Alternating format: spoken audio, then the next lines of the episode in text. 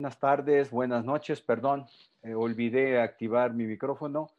Amigas, amigos de IntelliJuris, sean bienvenidos a otra charla jurídica más, ahora con el tema de e-contribuyente. Y tenemos un invitado de lujo, don Fernando Martínez Cos, quien durante 30 años casi fue uno de los artífices de la arquitectura que hoy precisamente se opera desde la plataforma SAP. Así es que si nos autodenominamos e-contribuyentes, sin lugar a dudas, te la debemos. Fernando, muchas gracias por acompañarnos. No, gracias a IntelliJuris por la invitación, Luis, y gracias a ti por, esta oportunidad de compartir justamente esta, pues esta amplia experiencia que tuve dentro de, en su momento, lo que fue la subsecretaría de ingresos. Y, y bueno, también me tocó ver nacer al servicio de administración tributaria, Luis. Pues muy bien, Fernando, muchas gracias. Eh, la pregunta básica, ¿qué es un contribuyente digital? Porque yo me conceptúo, visto así de, frente contigo, pues como una persona física. Sin embargo, si nos movemos a, a lo que ha evolucionado y a lo que va eh, a evolucionar la plataforma del SAT, pues mi identidad se configura de otra manera. ¿Qué nos puedes decir sobre este tema, Fernando? Mira, creo que el, concepto que, planteas de ver a un e-contribuyente sin duda es el más cercano a la realidad que, pues, que ha vivido el contribuyente en nuestro país durante los últimos, yo diría, 20 años. Y, déjame decirte cómo, cómo entendería yo a este, este e-contribuyente o a este contribuyente digital. Pues es aquel contribuyente que vivió este cambio, primero, de, vivir lo que, que fue la transformación o el cambio de las declaraciones en papel, en una primera instancia, a declaraciones digitales, este cambio que vivió en donde pues ya no llevaba propiamente una declaración al banco, sino se convirtió esta en digital. Este fue uno de los primeros grandes cambios que surgieron. Y después es el contribuyente que, eh, como tú bien dices, a una persona física no le impactó, pero que sí se buscó cómo facilitar cuando se rompe el esquema en donde la inscripción de una persona moral ya no tenía que ser directamente en una oficina de Secretaría de Hacienda, después Servicio de Administración Tributaria, sino ya propiamente se constituía directamente con un notario. Entonces, vamos viviendo un proceso de cambio que yo le suelo llamar un proceso de modificación de la gestión tributaria, de la interacción con el contribuyente, en donde empiezan a cambiar las declaraciones, empiezan a cambiar las formas en las que el contribuyente se registra, interactúa, empiezan a cambiar, si tú recuerdas, la forma en la que el aquel llamado dictamen pasó de estas cajas en papel, de estas filas fuera de las oficinas, a una interacción a través del naciente Internet. Entonces, un proceso de cambio que fue transformando la forma de interactuar del contribuyente y que esto dónde se acentúa. ¿Cuál es este, este e-contribuyente? ¿Es el que ya le entregó su identidad al SAT? Esto que fue un proceso muy complejo. Imagínate entregar lo más valioso que tenemos, nuestra identidad, y que es un proceso en donde le entregamos nuestras huellas digitales. Y hay quien me decía, oye, pues es que ahora el SAT me va a decir que soy un delincuente. Y si te das cuenta, este cambio que se dio en donde pasamos de un proceso de identidad digital con muchos temores, con muchas inquietudes del lado de este e-contribuyente, a un proceso en donde ya hoy es una necesidad, es una necesidad, yo te diría, pues prácticamente para proteger el robo de mi identidad. Y la única forma de protegerla, y te estoy hablando por ahí del 2004, fue esto, que no fue sencillo y que fue marcando a este contribuyente con nuevas herramientas, con un nuevo modelo de gestión tributaria, con una nueva forma de interacción que yo diría, déjame, déjame ponerla en estos términos, Luis, la vivió y la padeció el contribuyente, porque un, un, un tema es, vive ese proceso de cambio, pero también hay que padecerlo por todas las cosas que se fueron dando después, en donde ya ese ir a la oficina ya se transformó ahora a interactuar por Internet y hoy nuestra realidad ante esta pandemia, ¿cuál es nuestra única forma de interacción? es la que estamos haciendo tú y yo ahorita a través de, a través de este medio, a distancia, a distancia y con herramientas que nos permiten y nos facilitan la interacción. Oye, Fernando, el paso que tuvieron que dar en la administración tributaria, eh, yo siempre lo he conceptuado como intrépido, porque si en la estructura había algo que fallase eh, de tajo, eh, impacta directamente a lo que es el control del contribuyente, los números de contribuyentes registrados y la recaudación. Eh, a mí siempre me pareció, y si lo, narras y hago el recuento hacia atrás, a mí me tocaba todavía de, joven apoyar en la oficina donde yo empecé a llevar las declaraciones a las oficinas federales de Hacienda con cheques certificados, ¿no? Y si el cheque votaba, te tenías que pagar una indemnización del 20%. E, eso me vino así como un déjà vu, pero luego empiezo a ver lo que dices tú de las declaraciones, el pago con transferencias bancarias, eh, la firma digital, eh, los certificados digitales, eh, cómo se hoy, cómo se construye mi identidad. pongo el caso, Luis Pérez de Hacha va a crear su identidad como e-contribuyente, que por cierto, el SAT por mucho es el que lleva más avance respecto de otras instituciones públicas, me parece, ¿no? Sí, fíjate que el SAT tomó una, una gran ventaja, pero yo por eso lo califico de lo que viviste, Luis, y lo que padeciste. ¿Por qué? Porque esto también se convierte en una gran demanda de servicio, que ahorita te platico cómo la vivimos en este momento en donde tenemos muy poca interacción con las oficinas. Bien, esto, esto que, que, tú, que tú relatabas y que, y que viviste, ¿cómo se construye esta, este contribuyente? Bueno, lo primero hay que verlo en lo que pues, en su momento yo le solía llamar un ecosistema tributario digital. Es decir, cómo se va construyendo esta interacción o este modelo de gestión del contribuyente ante la administración tributaria. Y déjame, déjame decirte cómo se fue construyendo.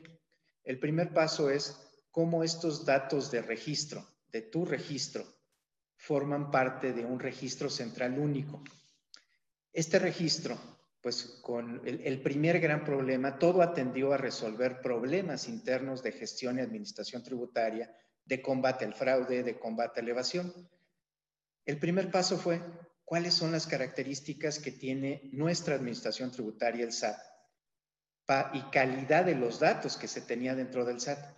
La realidad es que la calidad de los datos que se tenían, pues eran muy pobres y realmente impedían identificar un contribuyente.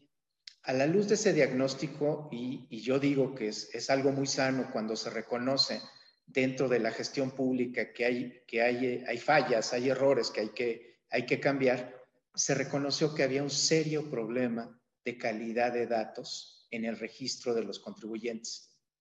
¿Cuál fue la decisión que se toma? Bueno, partamos de datos de identidad. ¿Cuáles son esos datos de identidad? Pues empecemos a construir la identidad de Luis Pérez de Hacha. Retomemos sus datos. ¿Y cuáles son esos datos que van desde el acta de nacimiento, Luis? Tu registro único, la CURP, que se convirtieran y empezaran a gestarse como datos únicos, ya no solamente dentro del servicio de administración tributaria, sino se empezó a gestar interacción con otras dependencias, en este caso con el registro de población, con quien administra la CURP. Esos registros se empezaron a unificar, los datos del Registro Federal de Contribuyentes del RFC con los datos de la CURP. Ambos con una gran carga de errores al interior que impedían identificar al contribuyente. Pero había otro elemento. Esos registros, esos registros este, de actas de nacimiento, estos registros civiles, pues también tenían un problema bastante severo de identidad. Pues resulta que Luis Pérez de Hacha no era Luis Pérez de Hacha en su acta de nacimiento, era Luis Pérez de Hacha y alguna cosa más que seguramente tú solo sabías, pero que en tu, en tu acta de nacimiento aparecía diferente, en tu cédula profesional aparecía diferente, en tu licencia de conducir había diferente. Entonces viene ahí la primera gran decisión, en quién confías. o hasta tu licencia de conducir. ¿Te acuerdas que fue muy famoso el tema de la licencia de, este, de conducir apócrifa y que todavía sigue siendo hasta vigente? Bueno, ante ese reto, ¿qué fue lo que se hizo? Lo único que hace único a un individuo, a Luis Pérez de Hacha, e inequívocamente es él, ¿cuáles datos son? Tus 10 huellas digitales, Luis, tu iris de ojo, asociado a tu firma autógrafa y a tu firma electrónica avanzada. Eso es lo que te hacía único. El resto yo te diría, pues la verdad es que fue una situación pues bastante desencantadora cuando en lo personal yo veía que había personas que traían pasaportes, actas de nacimiento, cédulas profesionales, antecedentes de aportaciones a los registros como lo, puede ser los, de, los de retiro, con datos diferentes. O sea, es un problema país bastante severo. Sin embargo, para dar, dar ese paso a esto que, que me gusta, como lo llamas, este contribuyente digital, se tenía que pasar de un dato único, el único dato cierto que hoy tenemos de los individuos en este país, porque no hay un registro nacional de, de identidades, es lo que tú aportaste al SAT y que protegió tu identidad, al menos fiscalmente, para que nadie más la usurpara. ¿Cómo se protegió? Con tus huellas y con tu iris. ¿Y las huellas por qué, Luis? Las huellas en el sistema que tiene el SAT tienen un mecanismo de verificación y autenticidad y de unicidad de huellas que te habla de segundos. Es decir, cuando fuiste a registrar tus huellas, estas se verificaron contra una base de datos más amplia de quien ya se hubiese registrado previamente y aseguraba que no hubiera más Luis Pérez de Hacha ni en el Registro Federal de Contribuyentes, pero tampoco en el Registro de Población. Y es así como se va construyendo tu identidad, que yo la llamo ya ahora tu identidad digital. ¿Por qué? Porque el SAT, y en este caso te diría más allá del SAT, justamente la ley de población si algo, si algo tiene, y justamente en este artículo 17D del Código Fiscal de la Federación se prevé, los datos de identidad no son posesión del SAT, son de posesión de la Secretaría de Gobernación y están integrados justamente al registro único de población. Ahí es en donde están, entonces empieza a construir todo este proceso en donde Luis Pérez de Hacha empieza a ser único y no tiene registros duplicados o diferentes en otras instancias. Es un proceso sumamente complejo, Luis, pero ahí empieza ese proceso con una identidad única y una identidad que es digital. ¿Por qué? Pues porque hoy el SAT tiene tus fotos, tiene tu acta de nacimiento, tiene tu documento público con el que te acreditaste, eres un único registro para efectos de la Secretaría de Gobernación, es decir, hay unicidad, que hoy también ya lo empezamos a ver justamente con el, el Instituto Nacional Electoral. Empiezan a aparecerse los mecanismos de registro en nuestro país. Y justamente ya las disposiciones electorales o la norma electoral va equiparando todo este proceso al fiscal y empezamos a unificar procesos. Es un paso que como país todavía nos va, nos va a tomar un tiempo, Luis. Pero lo que sí yo veo, lo que te comenté hace un rato, que el, el SAT eh, va adelante por mucho de otras instituciones, o es, eh, eh, ahora estoy viendo, por ejemplo, que el Poder Judicial de la Federación,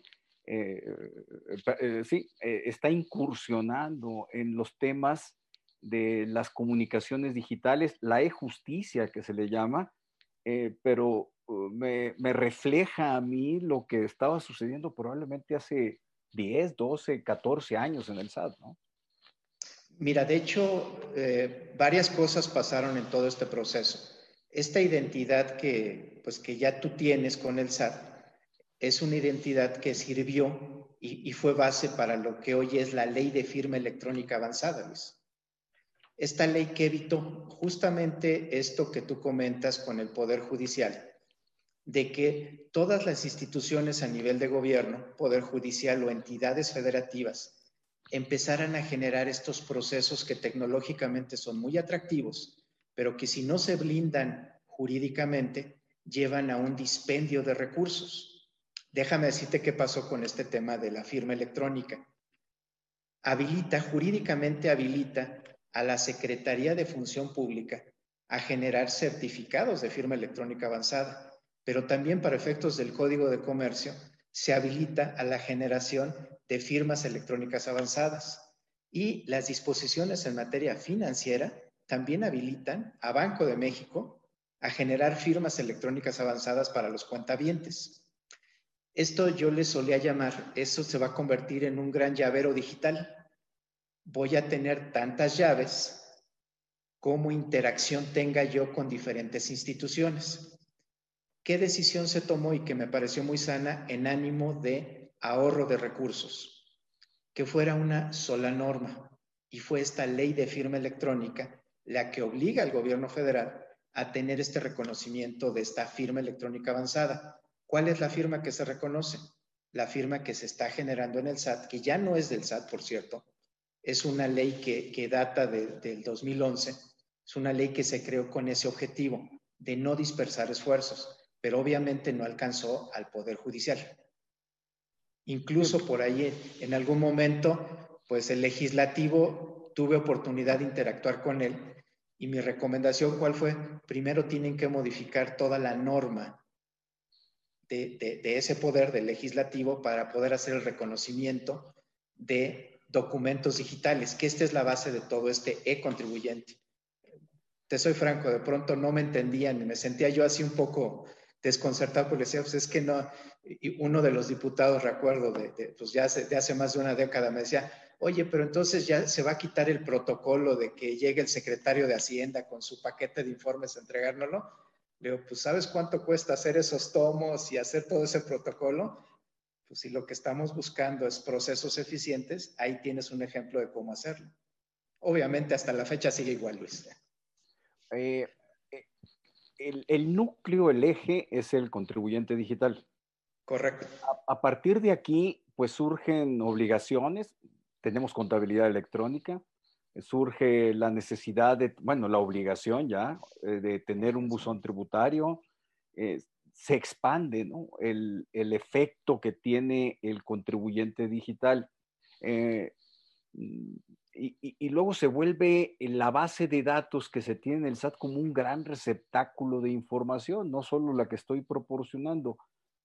¿Qué efecto tiene este contribuyente digital en, de hecho, la pregunta me cuesta trabajo, ¿cómo, cómo, irradia el contribuyente digital en toda la gama de las relaciones tributarias, de administración tributaria, del, compartimiento de información con otras autoridades? Eh, ¿Cómo está? Porque recuerdo muy bien eh, una charla que nos diste en enero aquí en IntelliJuris de manera presencial, en donde presentaste todo un panorama en donde yo me sentí como el Big Brother fiscal, ¿no? El SAT tiene todo. Eh, que no alcance a procesarlo por recurso humano, por recurso material, es distinto, pero el SAT tiene toda la información. Eh, yo como, eh, como contribuyente digital y además cómo escapo ahora con un buzón tributario, con toda la información que recibe el SAT, con movilidad hacia cuentas bancarias, es decir, el SAT se me aparece por todos lados. Pues eh, te diría que es el, el, SAT y súmale la unidad de inteligencia financiera, Luis, porque justamente el, el, primer vínculo y, y, estos temas que te comento que están previstos en el código, este 17D es clave para entender toda la arquitectura que trae el, código de medios electrónicos ¿Cómo es eso? Del, ¿qué, qué, arquitectura tenemos, Fernando? ¿Cómo, cómo, ¿Cómo, la veo? ¿Cómo la describes? ¿Cómo, cómo la describo? Lo primero es, en, en, cualquier norma legal, en este caso el código fiscal, lo primero para tener a este contribuyente tiene que reconocer, yo lo sobresimplifico, pero para hacerlo muy sencillo, dos cosas, Luis. Tiene que reconocer firmas electrónicas avanzadas o firmas electrónicas análogas y tiene que reconocer documentos digitales. La interacción se hace con la firma electrónica asociada a un documento digital, que, que, va desde, puede ser desde lo que hoy más conocemos como una factura, que está totalmente impregnada de datos que están asociados al ecosistema tributario y que apuntan a cada uno de los procesos, y que es justamente lo que tú dices. Cuando tú entregas tu identidad la proteges y posteriormente el primer acto que tú haces emites una factura y la firmas, el acto jurídico que estamos haciendo, que ese es, ese es el tema que, que especialmente a mí con abogados me encanta, me encanta tocar, es el primer acto es yo entregué mi identidad, dije quién digo ser. El segundo acto para efectos de factura es genero una herramienta tecnológica que le llamamos certificado de sello digital, pero con mi firma. Estoy expresando a un acto que se llama un trámite de certificado, estoy solicitando este certificado cuya naturaleza sí está reconocida en este código, es una firma electrónica avanzada y la voy a poner en cada uno de esos comprobantes. Entonces, ¿cómo hay que ir leyendo el código? Identidad, firma electrónica, documentos digitales que están en el 31 de código y en el 28, en el 28 básicamente son documentos, que es la contabilidad este, que tenemos actualmente o la contabilidad electrónica. Nos vamos a este 17K que me obliga a tener el buzón tributario, pero ya tengo la identidad asociada a un correo electrónico y un mecanismo de interacción. Y si me sigo leyendo el código, están todas las interacciones que tengo. ¿Cuáles, cuáles adicionalmente tengo? La presentación de declaraciones, las notificaciones, las subastas, y me llevan toda esta lógica jurídica primero, que eso, pues la verdad es que en mi interacción, que, que fue, fueron muchos años con abogados, aprendí que si no está previsto jurídicamente, aun cuando la tecnología lo permita, no se puede.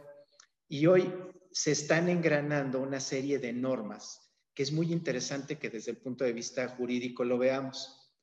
Si yo leo que tengo identidad, tengo documento digital, tengo, tengo declaración, habilito también la auditoría y la notificación, que ese es el otro acto muy importante, pero todo esto está habilitado a partir de que yo tengo una identidad reconocida en el SAT y sobre todo en esto que esta reforma del 2020 implementó, que es el que tengamos medios de contacto congruentes con el sistema financiero. Esto, pues evidentemente, ya es un paso más allá. A ver, ¿cómo, cómo está esto, Fernando? Tengamos medios de contacto congruentes con el sistema financiero. Pues es lo que faltaba, yo creo, así del Big Brother. No, pues, no, pues ya, ya con esto hay que leer que en toda esta lógica de registro e inscripción, comprobantes, declaraciones, toda la serie de declaraciones periódicas que el contribuyente va presentando, que también ya son este, electrónicas. Todo este conjunto de datos, el contribuyente es el que los va, los va unificando. Sin embargo, uno de los cambios muy interesantes, o al menos que yo lo leo con, con mucho interés, fue el hecho de que justamente ahora ya se pide que las instituciones financieras entreguen al Servicio de Administración Tributaria los medios de contacto que el contribuyente dio al sistema financiero. Esto que se está buscando. Es, evidente que si yo tengo un medio de contacto con el sistema financiero, que es donde tengo mi dinero, previsiblemente lo tendré que tener a quien le estoy declarando los impuestos que voy a pagar. ¿Sí? En esto, pues estos medios de interacción, y déjame entrar al buzón tributario, que es esto que yo le suelo, suelo llamar, es el nuevo mecanismo, es esta dirección fiscal digital que ahora tenemos, porque ahí me van a estar depositando cualquier interacción. Sin embargo, hay un punto que es muy importante del buzón tributario. El buzón tributario me tiene que avisar primero. Y ese aviso se da a través de un medio de contacto. Ese medio de contacto hasta ahora, al menos en el diseño conceptual, la posibilidad que se tenía es que fuera cualquier medio de contacto. Déjame decirte, el alcance que se tenía eran todos los medios digitales que hubiera, correo electrónico, Twitter, el que tú decidieras, Luis. Si querías que en tu muro de Facebook el SAT te informara, ahí te iba a notificar para que estuvieras en el celular. Eh, sí, desde los, desde el teléfono fijo hasta con un SMS, eh, hasta tu muro en Facebook, la cuestión era tener toda esa posibilidad de que tú estuvieses enterado de que tenías un mensaje. Obviamente no se definía qué tipo de mensaje, podía ser desde tu devolución hasta una orden de verificación o una, una auditoría electrónica, pero toda la interacción estaba, está basada en un punto en común que tuviera la administración tributaria y el contribuyente.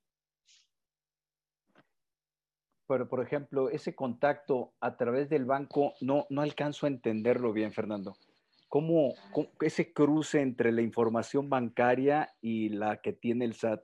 Eh, eh, ¿qué, ¿Qué diferencia tiene a un mail, muro de Facebook, mi celular, teléfono fijo, todo lo que has comentado? Ah, debe de ser la misma. ¿Estás de acuerdo ah, conmigo y seguramente la gente que nos, que nos escucha? Pues tenemos un medio de contacto cuando lo hacemos con una institución financiera y guarda un interés fundamental. Yo le doy el correo electrónico a mi institución bancaria para que me esté entregando mis estados de cuenta o como ahora ya es la interacción, yo voy a mi portal bancario y yo obtengo mis movimientos financieros. De la misma forma, el SAT que dice, tienes que entregar medios de contacto válidos para que yo te pueda avisar que tienes una notificación. ¿En dónde se empiezan a juntar? Pues obviamente, ¿qué es lo que va a tener enfrente de su computadora un funcionario tributario? Va a tener la información que obtuvo del sistema financiero y la que el contribuyente aportó para hacer contacto. Déjame ponerte en un proceso más complejo, uno de cobranza, Luis, un crédito que no se puede cobrar. ¿A qué vas a acudir? Yo primero, en primera instancia, el funcionario tributario que busca la información a la que tiene acceso, pero ahora ya va a tener información que está proveyendo el sistema financiero que le da mecanismos de contacto para hacer efectiva una deuda con la administración tributaria. Esas son de las cosas que se empiezan a juntar, Luis. Espero haberte contestado. Sí, no, bastante claro, Fernando, pero este, esta información relevante que proporciona el sistema financiero no quiere decir, no ha llegado al extremo de que proporciona la información bancaria exacta. Esa tiene que seguirse solicitando caso a caso por, por la autoridad fiscal, ¿es correcto? Eh, totalmente correcto. De hecho, la información que yo le llamo patrimonial del contribuyente o de la persona moral, esa tiene su reserva. Lo que ahora ya quedó relevado son esos medios de contacto. De acuerdo.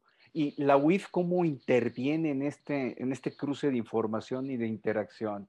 Una UIF que está, Unidad de Inteligencia Financiera, que está muy activa y que por lo tanto eh, sí debemos prestar atención a lo que está haciendo, ¿no? Claro, mira, justamente esta unidad que también me tocó ver cómo nacía y cómo se gestaba, pues la realidad es que la UIF tiene ese acceso a estos movimientos financieros que pues el SAT no los tiene de manera inmediata salvo un acto de revisión que ejecute. La unidad de inteligencia financiera por sus facultades propias tiene un alcance mayor hacia movimientos patrimoniales de los contribuyentes, cosa que el SAT hasta que no ejerce facultades los tiene que esas son las dos vertientes. sí, y, y, y, la UIF se apoya. ¿Hay cruce de información entre bases de datos? Sí. ¿WIF-SAT? WIF-SAT, sí, claro. De hecho, la, esta unidad de inteligencia financiera que conocemos hoy fuera del Servicio de Administración Tributaria, la unidad de inteligencia financiera nació en el Servicio de Administración Tributaria. Ahí ah, fue, su, ahí fue su, su gestación. Ahí fue donde nace. ¿Por qué? Porque se veía una necesidad justamente de vincular todo el tema financiero al sistema tributario. Que te diría, por eso les recomiendo a, los abogados que nos escuchan, denle una leída cuidadosa a ese artículo 17D y a los transitorios que en su momento se gestaron. El objetivo de la, de la, de la firma electrónica, Luis, regresándome a ese tema, justamente era vincular los movimientos financieros del contribuyente. No se logró, no se logró porque al final del día, pues el sistema financiero no estaba preparado para tomar estos datos que hoy sí ya tiene obligación de hacerlo, estos datos de identidad. Pero ahí es en donde se empieza a gestar toda esta situación de vinculación entre datos financieros con datos fiscales. Eh, pero también ya tenemos la obligación de eh, proporcionar, bueno, el sistema bancario tiene la obligación de recabar nuestro registro federal de contribuyentes. Entonces, digamos que ahí se hace una liga automática en cuanto a identidades, ¿verdad? Eh, justamente, de hecho, pues es muy interesante, al menos hoy en mi, en práctica, este, pues ya profesional, cuando yo le pregunto pues a los, a los clientes si se ha tomado la precaución de verificar que en su estado de cuenta aparezca su RFC, pues de pronto es hasta novedoso esto que tú lo comentas. Dicen, oye, yo no sabía que ya existía mi RFC en el estado de cuenta. Dije, claro que sí, chécalo y ve el alcance que puede tener justamente eso.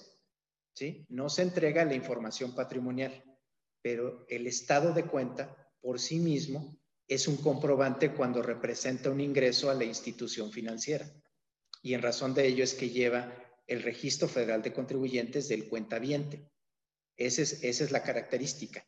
O en su defecto, cuando no hemos proporcionado el RFC al banco, que esto es una sanción al banco, o sea, los bancos que no nos tienen identificados con el RFC ponen lo que le denominamos el RFC genérico en el estado de cuenta. Pero es algo que pues, es un proceso de depuración que ya tiene muchos años y ahorita pues yo lo invitaría a todos los que nos escuchan a verificar este dato que, que siempre resulta revelador de esto que, que te preocupa, Luis, de qué tanto sabe el SAT de nosotros. Pues prácticamente todo. Pero ahorita vamos, vamos para allá. Casi todo, Luis, casi todo. Casi, todo. Bueno, si es que queda algún resquicio. Oye, Fernando, eh, si nosotros somos contribuyentes digitales, pues somos así como etéreos, pero no tanto, porque de que nos encuentran, nos encuentran. Y es el buzón tributario el que se vuelve el, el, pues el mecanismo de interacción entre contribuyente y autoridad fiscal. ¿Qué caso tiene con, un domicilio fiscal físico, Fernando, en esta, en esta lógica? Porque a veces, por ejemplo, me suena desmodado eh, eh, o anacrónico eh, tener domicilio fiscal físico, salvo que necesitamos oficinas, pues, pero, pero me refiero en la dinámica fiscal. llevar contabilidad en papel, la información financiera, mm, y eso que soy eh, de una generación, soy, soy modelo 1960. Si hablamos de generaciones recientes, yo creo que les cuesta más trabajo el, pensar en, todo ese papeleo cuando todo es virtual. Y de ahí me voy a mover a otra, otra, otra pregunta, pero eh, ¿el domicilio fiscal físico tiene algún sentido? Mira, ahora sí que eh, coincido contigo plenamente, es parte de la evolución que, tienen que vivir, yo te diría, no solo la administración tributaria en nuestro país, sino a nivel, eh, a nivel este, mundial. Es un tema que, que sin duda tiene que evolucionar, sobre todo porque las formas de negocio han evolucionado. Déjame ponerte un ejemplo muy simple. Las disposiciones fiscales se nos quedaron atoradas en el concepto del domicilio fiscal físico y de los bienes como inventarios dentro de los negocios. Esa es la lógica que, déjame decirte, sigue hoy cualquier funcionario tributario de México o de cualquier parte del mundo. Piensa que un negocio se hace sí, solo sí, hay inventarios, hay entrada de bienes. No pensamos en este concepto que, que es este, pues que ya no es nuevo, pero en estas tiendas virtuales, este, estos conceptos de compras en línea, en donde pues yo las mercancías ya no las tengo físicamente en mi domicilio, que es justamente el concepto que tú manejas, sino yo ya estoy trabajando en, en un espacio físico que no necesariamente va a corresponder a las características que de pronto algunos notificadores llegan a buscar de un domicilio. Oiga, es que usted vende 3 millones de pesos de zapatos. ¿Dónde están los zapatos? Pues es que los zapatos los tiene China, que me los está mandando yo simplemente intermedio y los entrego a mi comprador. Son formas de negocio que en la mentalidad de un funcionario tributario tienen también que evolucionar. ¿Cómo se fiscaliza eso, Luis? Yo te diría que es muy complejo. Hay formas, pero requieren de esquemas de colaboración entre países y sobre todo de vinculación con la materia de comercio exterior. Porque esos, esos, esos tenis que, que, se están vendiendo, pues salieron de un país, se desplazaron con algún mecanismo, llegaron a alguna aduana y se comercializaron este, al interior de, de, un, de, una nación. Esa lógica, pues es con la que hoy se están haciendo los negocios.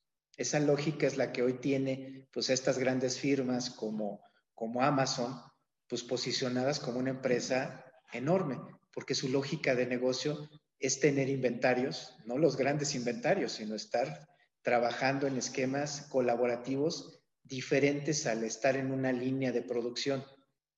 esa lógica de negocios todavía, todavía no ha llegado a, las administraciones tributarias. Pues. Pero fíjate, en la lógica que estás mencionando, en la nueva lógica, eh, nos tocó a ti y a mí ver aquellos grandes centros de capacitación fiscal, personajes célebres, con gran iniciativa, emprendimiento eh, nacional, incluso organizaban seminarios en toda la República, eran móviles y, mandaban unos grupos a Monterrey, otros en Ciudad de México, en Culiacán, ahí andaban en mi tierra natal y, se movían luego eh, a Hermosillo y ahora en esa lógica eh, tenemos, aquí nos mandaron saludar en el chat eh, los quienes nos están viendo, y yo no sé dónde estás, supongo que estás en, tu domicilio, eh, pues nadie sabe dónde estoy yo, y en ese modelo estamos en un centro de interacción, de, de conocimientos, de experiencia en un mundo virtual. Y esto me lleva a la otra lógica. Bueno, en, en mi despacho pues, está cerrada la oficina, seguramente tu, tu actividad profesional presencial también seguro disminuyó eh, drásticamente. Eh, pero ahora, ¿cómo le vamos a hacer con el gran tema que es otro de los de las cosas que están atadas en el sistema, así como tener un domicilio físico, eh, tenemos también el concepto de la materialidad para acreditar la real existencia de las operaciones, es decir, a la inversa. Necesitamos materialidad para acreditar que no hubo simulación en las operaciones. Pero en un mundo digital, Fernando, ¿qué vamos a hacerle? Eh, eh, eh, estoy pensando ahorita en los cursos de IntelliJuris, bueno, la, materialidad pues es lo que está en la base de datos, ¿verdad? Y que vamos a ver que aquí interactuamos. No sé si has pensado en esto, Fernando, tú estás 24 horas, 7 días a la semana, 365 días al año procesando. Pues es el ámbito de tu consultoría en la práctica profesional, que, me, consta que, aportas mucho, tienes mucha riqueza, mucho conocimiento y mucha visión. Eh, y ahorita vamos también a la visión. Eh, mm, ¿Qué vamos a hacer con la materialidad? Seguramente varios de quienes nos escuchan han padecido el tema profesionalmente o como contribuyentes, donde el SAT les, dijo, les diga de entrada, acredítame materialidad de operación. Mira, e, es un tema que, justamente eh, eh, siempre me gusta partir de lo que hoy la, norma jurídica nos da, ¿no? Y, déjame, déjame ponerte como ejemplo este tipo de eventos y en dónde ubico la materialidad asociada a algunas normas o disposiciones que ya tienen pues ya, ya, ya están celebrando más de 15 años que existen este, jurídicamente hablando. Yo te diría, ¿dónde está la materialidad y asociada justamente este concepto de fecha cierta? Eh, hay, hay, hay, dos elementos que están en el código de comercio que para mí son, son fundamentales, que hablan justamente de estas estampas de tiempo, Luis, y de normas de conservación o constancias de conservación de mensajes de datos. ¿Sí? Hoy toda esta charla se está resguardando, pero así como se está resguardando, yo siempre hago esta comparación. ¿Qué tanta confianza daría resguardada sin tener una estampa de tiempo o sin tener una, una norma de conservación toda esta charla que tenemos? Bueno, justamente el Código de Comercio aporta esos dos elementos el primero con la NOM 151 y el segundo con el reglamento de prestadores de servicios de certificación que aportan al mundo digital estos elementos que desde mi perspectiva jurídicamente ahí están, ahí han estado, y que dan el primer elemento, que a ver si coincides y especialmente teniendo a, tantos abogados este, e, escuchando esta charla, pues para mí lo primero es si jurídicamente existe esta NON 151 que me permite conservar mensajes de datos y existe una norma 151 que me lo acredita, pues lo que tengo que buscar es cómo se convierten esto que hoy son ese archivo que se está grabando en algo privado, en algo que un tercero resguarde y que pueda certificar que existió y que fue real son cuestiones que no están previstos fiscalmente, pero que si los va silvanando el código fiscal con el código de comercio en el ámbito digital, van, siendo, van haciendo sentido a lo que antes, déjame, déjame expresarte lo que, pues lo que es una, algo evidente en el mundo de lo, de lo tributario. Cuando se exhiben contratos que son entre particulares, Luis Pérez de Hacha y Fernando Martínez Cos firmaron un contrato privado, pero ese contrato privado, pues nada más tú y yo lo conocemos. Cuando entras al mundo de lo digital, pues el tema se convierte más interesante. Cómo acreditamos la identidad, cómo lo firmamos, dónde lo guardamos, quién lo guarda, qué hace. Entra todo en estos conceptos que están previstos en el Código Fiscal, que están previstos en el Código de Comercio, e incluso, déjame llevarte, Luis, están previstos en la Ley Federal del Trabajo, en donde me encantaría verlos es en la Ley del Notariado. La Ley del Notariado de la Ciudad de México ya contempla estos dos elementos, tanto firmas electrónicas como mensajes de datos. Pero pues obviamente nuestro esquema mental está tan habituado en, encontrar estos protocolos, estas formas tan hechas a, a estas instituciones que son los notarios, que imagínatelo ahora como un mensaje de datos en donde lo puedas consultar, lo puedas ver, es un cambio que no es menor, no es menor.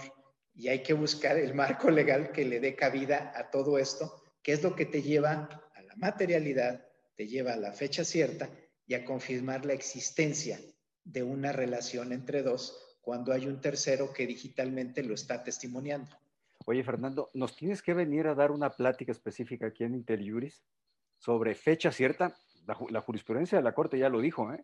Se necesita fecha cierta bajo estos mecanismos, pero ahora referido, ya te lo había escuchado una vez, ahora te entendí poquito mejor, eh, lo cual te pido que me tengas paciencia, pero sería interesantísimo desarrollar y desdoblar esta charla sobre fecha cierta a través de medios digitales.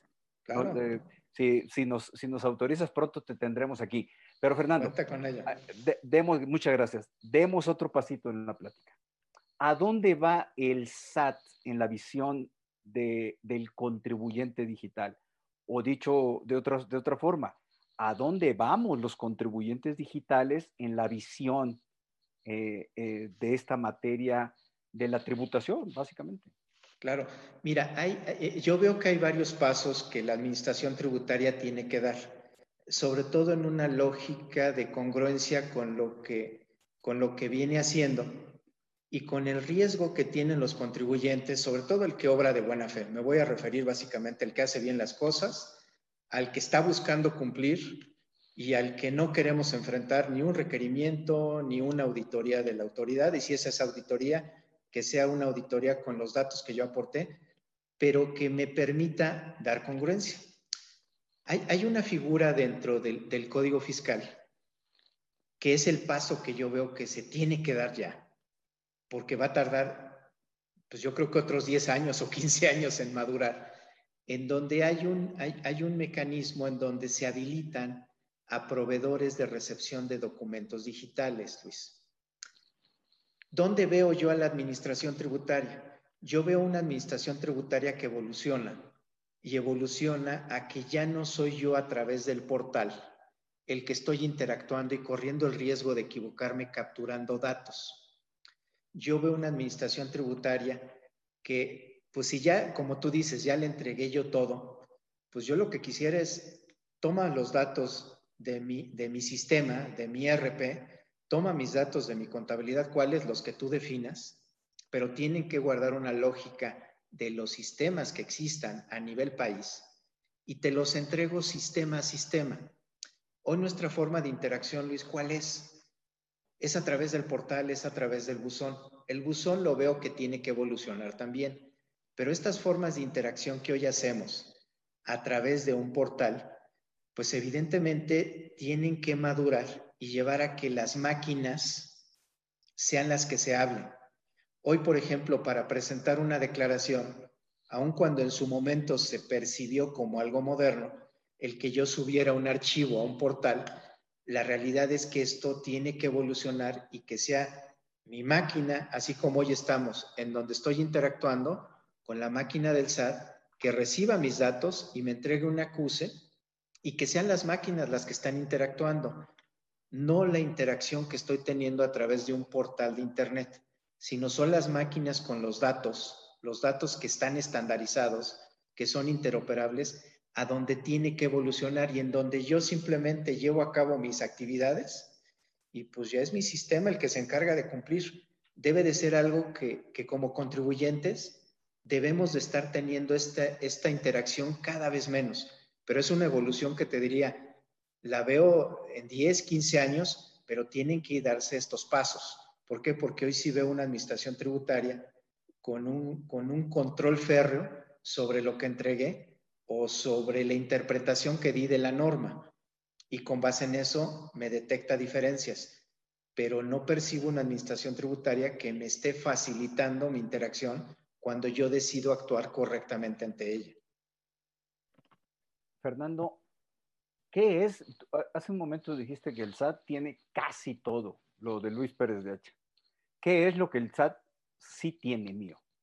¿Qué tanto tiene mío? Tiene mi contabilidad, los reportes que presentan eh, terceros, mis, bueno, mi, mi, eh, comprobante fiscal, comprobante fiscal digital por internet, tiene mi identidad. ¿Qué más tiene el SAT? Mira, tiene, eh, ah, te, voy a decir algunas cosas. Asústanos, Fernando, asústanos. No, no, mira, es, es, es, muy simple, sobre todo en esto que te, que te preocupaba del domicilio. Ahorita me hiciste recordar de algo. ¿Qué tiene, este, qué tiene, Luis? Tiene tu consumo de energía eléctrica, el de tu despacho, el de tu casa, ¿sí? Tiene el consumo de gasolina de tus vehículos eléctricos o de, gasolina, tiene el tipo de combustible que tú consumes cuando pides la factura a tu nombre, tiene tus consumos de agua. Con base los consumos de agua puede definir si estás, tienes un jardín muy pequeño, si no tienes jardín, o tengo una fuga, ¿no? o tienes una fuga, o traes un problema, ¿no? Este, celulares. Tiene los, celulares, los teléfonos celulares, los tiene. Tiene algo que, este, pues que es muy claro que con eso nos, nos puede encontrar en cualquier lado. Tiene las boletas prediales que estén a tu nombre o a nombre de quien hayas puesto, ¿sí? Tiene ahí las ubicaciones. Esto que te preocupaba, por eso para mí de pronto la ubicación física pierde relevancia, pues porque ya la tengo si sé que Luis Pérez de Hacha paga el predial o sin pagarlo, tiene un vehículo emplacado, pues a ver, déjame buscarlo. O sea, todo esto se vuelve en, en, en inteligencia y hoy le solemos llamar inteligencia artificial. Yo pensaría que fuera un poquito más inteligencia humana, con una lógica básica, en donde, pues si tú quieres saber qué tiene el SAT, yo te estoy dando ahorita toda esa referencia de lo más elemental. Luis ahora está pidiendo, seguramente por algún servicio de estas plataformas tecnológicas que ahora ya también se controla, si querías ubicar que no se tenía, eso no se tenía, Luis. Pero hoy vas a ver ya el SAT cuántas, cuánto, cuánto consumes de Netflix, cuánto estás pagando de Netflix contigo, si pediste esos, este, esos sándwiches que te gustan o esa comida que te gusta como ahora la vemos, pues ya también lo va a tener el SAT vas a ver quién lo que, lo que pido por Uber Eats también lo tiene.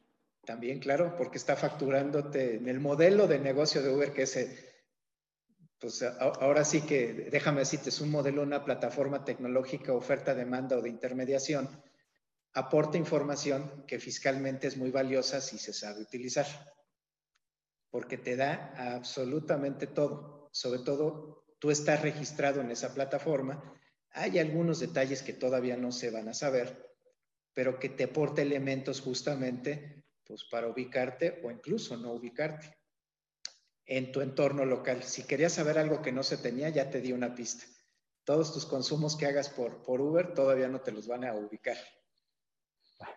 Muy bien. Hay un chorro de preguntas, Fernando. Eh, trataré de enlistarlo uno en los 11 minutos que nos quedan por delante y dos, tres minutitos que le vamos a robar al, al, director de, de IntelliJuris, que es muy severo con la puntualidad, pero ni modo que nos corte. Eh, pregunta, comenta Alfredo Puentes Castellanos. Muchas gracias por el tema tan novedoso, Fernando. Hoy continuamente escuchamos de la evolución de la inteligencia artificial, justo lo que estabas comentando en el comercio, en las aplicaciones, ante la evolución tecnológica de los procesos de gobierno, particularmente del SAT. ¿Observas algún futuro inmediato en el que el contribuyente interactúe con inteligencia artificial para tributar? Pues es lo que estabas comentando, ¿no? Claro, por supuesto que sí. De hecho, ya el SAT tiene modelos de, inteligencia artificial en algunas actividades. En donde a mí más me gustan es las que ayudan al contribuyente, ¿no? Pero ya hay modelos de riesgo con inteligencia artificial que van prediciendo conductas. Los humanos somos predecibles, Luis, ¿eh? te lo digo con, con todo el conocimiento, somos muy predecibles en lo que hacemos o dejamos de hacer. Pues yo creo que Facebook también nos lo, nos lo dice diario, ¿no? Cuando entramos. A... Supongo que la importancia, pregunta, comenta Alma Corona. Supongo que la importancia del buzón tributario es cuando se diferencia a o los simples avisos y una notificación, porque ya incidiría una situación administrativa fiscal o hasta jurídico tributaria. No, no sé si está bien eh, planteada. Eh, el buzón tributario es una interacción completa, ¿no?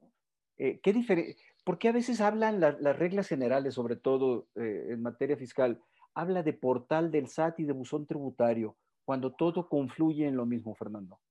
Sí, mira, es una, es una creo yo, un, esquema de, las cosas cuando nacen que no se visualizan con el alcance que va a tener. De hecho, si todos interactuamos con el portal del SAT, hoy el portal del SAT está definido en función de segmentos de contribuyentes. Esa segmentación, cuando dicen el portal, es tu primer punto de contacto. Tú interactúas con un portal Dentro del portal está embebido el buzón tributario, que es cuando entras a esta sección específica de Luis Pérez de Hacha o de cualquier contribuyente. Y ahí empiezas una interacción personalizada, en donde ya el portal, como déjame ponerlo como la, la primera capa de interacción, ya la dejaste, esta capa de interacción general, entras a la capa de interacción personal en donde ya vas a encontrar y vas a poder estar en posibilidad de interactuar con tus declaraciones, no con la información de declaraciones del portal, sino con la declaración de Luis Pérez de Hacha, con la notificación que le llegó a, Luis Pérez de Hacha, con la posibilidad de buscar tu historial de devoluciones en la sección de devoluciones, que hay algo, no, me encanta porque todavía no se ha logrado evolucionar a que sea un, solo mecanismo de autenticación tienes que irte autenticando dependiendo de la interacción que tengas. Son de las evoluciones que paulatinamente yo espero se sigan dando. Hoy simplemente son como la primera puerta, la segunda puerta es el buzón, te abre toda tu, tu información, pero después cada que quieres interactuar, tienes que estar volviendo a autenticarte y esos son mecanismos que no son, déjenme decirlo así, no son lo ortodoxo que deberían de ser para una interacción sencilla de un contribuyente. Eh, hay una pregunta de, sí, de Luis Enrique Hernández en relación con la materialidad del 69B. Esa, Luis Enrique, la dejamos pendiente para cuando tengamos otra vez de invitado a, a don Fernando Martínez Cos, que va a ser pronto, Fernando. Hoy que terminemos vamos a amarrar una nueva fecha contigo. Eh, bueno, está haciendo otra pregunta Armando Jiménez en relación con el despacho jurídico virtual. ¿Qué, pasa con el domicilio fiscal? Pues lo dejamos también, ya van a decir que estamos dejando todos para otra, pero también para que te sientas presionado de que tienes que volver, Fernando. Eh, Raúl Noriega, ¿por qué es necesario revocar periódicamente la fiel y la certificación si ya tienes las esencias de las personas en sus 10 huellas digitales manuales y ambos iris de los ojos.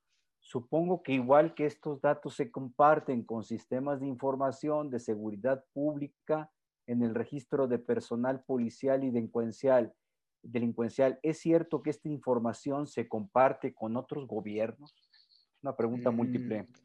No, no, no, y, desde luego que hablamos, eh, hay un punto muy importante que, no tocamos, Luis, que es la seguridad de la información en este mundo digital.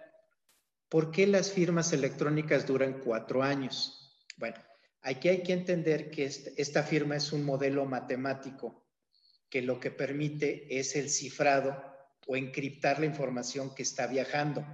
De donde estoy yo hoy, Luis, contigo, cuando se habla de canales seguros de comunicación que están con firmas electrónicas, déjame ponerte el, ejemplo que, es, más fácil de entender.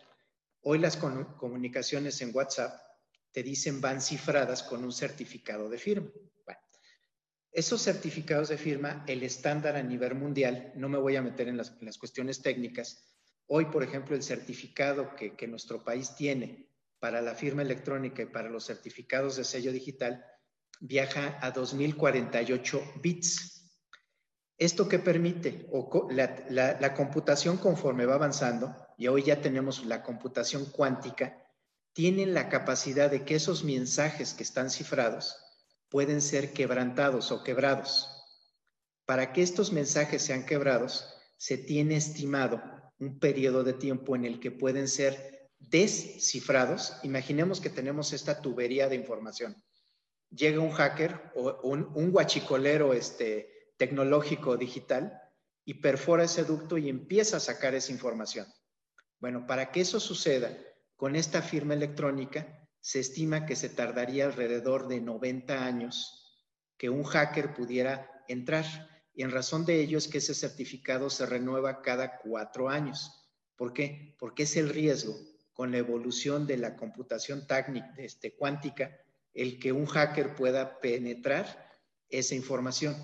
Entonces es un tema de seguridad, por eso el certificado, la recomendación es revocarlo y renovarlo. Es un tema de seguridad, no es este, pues no es otra cosa. Y de ahí, hoy es, eh, déjenme decírselos, en la historia venimos de un certificado de firma y sellos de 1048 bits a hoy, hoy es uno de 2048. Es un tema muy tecnológico, quédense con, con que va creciendo y la seguridad debe de ir creciendo proporcionalmente a la capacidad tecnológica de poder estar rompiendo los mensajes de datos. Eh, hay una pregunta. ¿Para qué se necesita la identificación de iris en la obtención de la fiel para la identidad digital si ya se cuenta con huellas y fotos de reconocimiento? a nivel internacional hay estándares que permiten asociar, por ejemplo, en, los esquemas este, de, toma de huellas y de autenticidad de identidades, se parte, por ejemplo, antes partíamos de índices, luego de dedos pulgares. Esto nos da una posibilidad de identificar a una persona en una población de aproximadamente, estamos hablando, 5 o 10 millones de personas. Cuando hablamos de 10 huellas, la posibilidad de encontrar falsos positivos, es decir, que yo, mi identidad se encuentre en esa base de datos, se amplía hasta más de 50 millones de personas, multiplicadas por 10 dedos. En una población en nuestro país de más de 120 millones de habitantes, si se suman huellas más iris, la posibilidad de evitar duplicidades se multiplica. En razón de ello es que el SAT tomó la decisión de tener huellas asociadas a iris en donde la posibilidad de identidad es casi, casi del 99%. Digo, si dudabas que algo tuviera el SAT, ahora está tu identidad. Y hay quien me decía, oye, ya solo falta que me saquen el ADN. Todavía no, todavía no. A, 120 millones todavía alcanza con el iris de ojo. Nos, van a tomar una huella de sangre o un, cabello. Fernando, Gustavo Aguilar, ¿cómo se vincula la firma electrónica con el sello o certificación de día y hora que emite la Secretaría de Economía? ¿Es necesario ambas? Actualmente la e-firma contiene este último. No sé si esté clara la pregunta, Fernando. Ay, es un tema interesantísimo, Luis, especialmente para abogados. Esa, esa, déjame, déjenme dejarles el planteamiento. El certificado de sello digital está asociado a un documento fiscal y cuya autoridad es la tributaria. Es decir, la hora, el almacenamiento ya lo tiene el SAT. Cuando hablamos de un documento mercantil en donde no hay presencia fiscal, y quiero poner la analogía, hoy el SAT se pone en medio entre la relación de quien emite una factura y quien la recibe.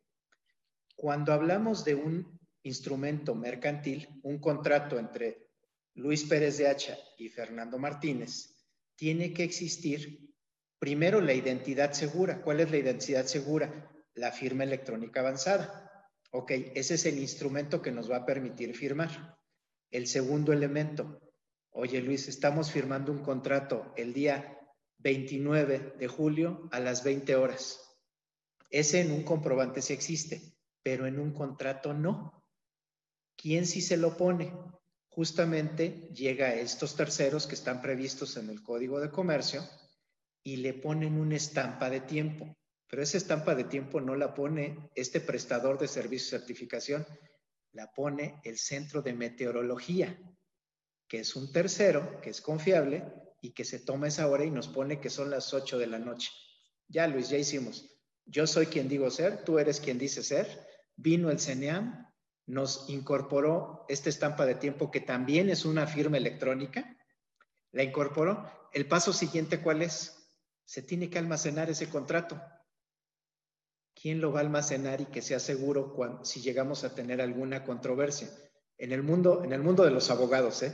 cuando se llega a tener un diferimiento, ese tercero es quien resguarda parte de ese contrato y da el almacenamiento para que en caso de que duden de nuestra integridad, Luis, ese tercero aporta los elementos porque ya están también firmados digitalmente. Todo esto es el mundo de las firmas electrónicas, es el mundo de la, de la ley modelo uncitral de Naciones Unidas, es un mundo diferente que yo la verdad celebro que a estas alturas los abogados ya le estén entrando y sobre todo me da gusto que los abogados le empiecen a entender esta lógica porque van a tener que empezar a defender a sus clientes bajo esta lógica digital. Ya no es la lógica del papel, es una lógica digital que afortunadamente ya está prevista en las normas que creo que también tiene sus áreas de oportunidad esas normas, pero bueno, ya en algún momento lo platicaremos, Luis. Ya lo platicaremos. Tenemos que terminar, Fernando. Se nos quedaron aquí en el tintero. Pido una disculpa. Unas 60, 65 preguntas y comentarios. Eh, hubiera sido buenísimo poderlo atender todo, pero tenemos que terminar. Fernando, muchas gracias por el tiempo que has dedicado a compartir tus conocimientos, tu larga experiencia eh, la flexibilidad, eh, la, la, forma tan pedagógica que nos explicas a quienes nos cuesta trabajo incursionar en este mundo de fantasía, que para ti pues es una realidad y sobre todo como, como lo ves, y nos tendremos que ver eh, y ahí nos dará margen de atender bastantes de las preguntas que hoy has comentado. Fernando, en lo personal y a nombre de IntelliJuris, muchas gracias. Tu generosidad quedó de nueva cuenta manifestada desde los tiempos que eras eh, servidor público, siempre tenías puertas abiertas, hoy no lo has refrendado. Muchas gracias, Fernando. Amigas y amigos de IntelliJuris, un gusto haber estado con ustedes. Hasta luego, Fernando. Gracias a ustedes. Un abrazo sanitizado digital. Gracias.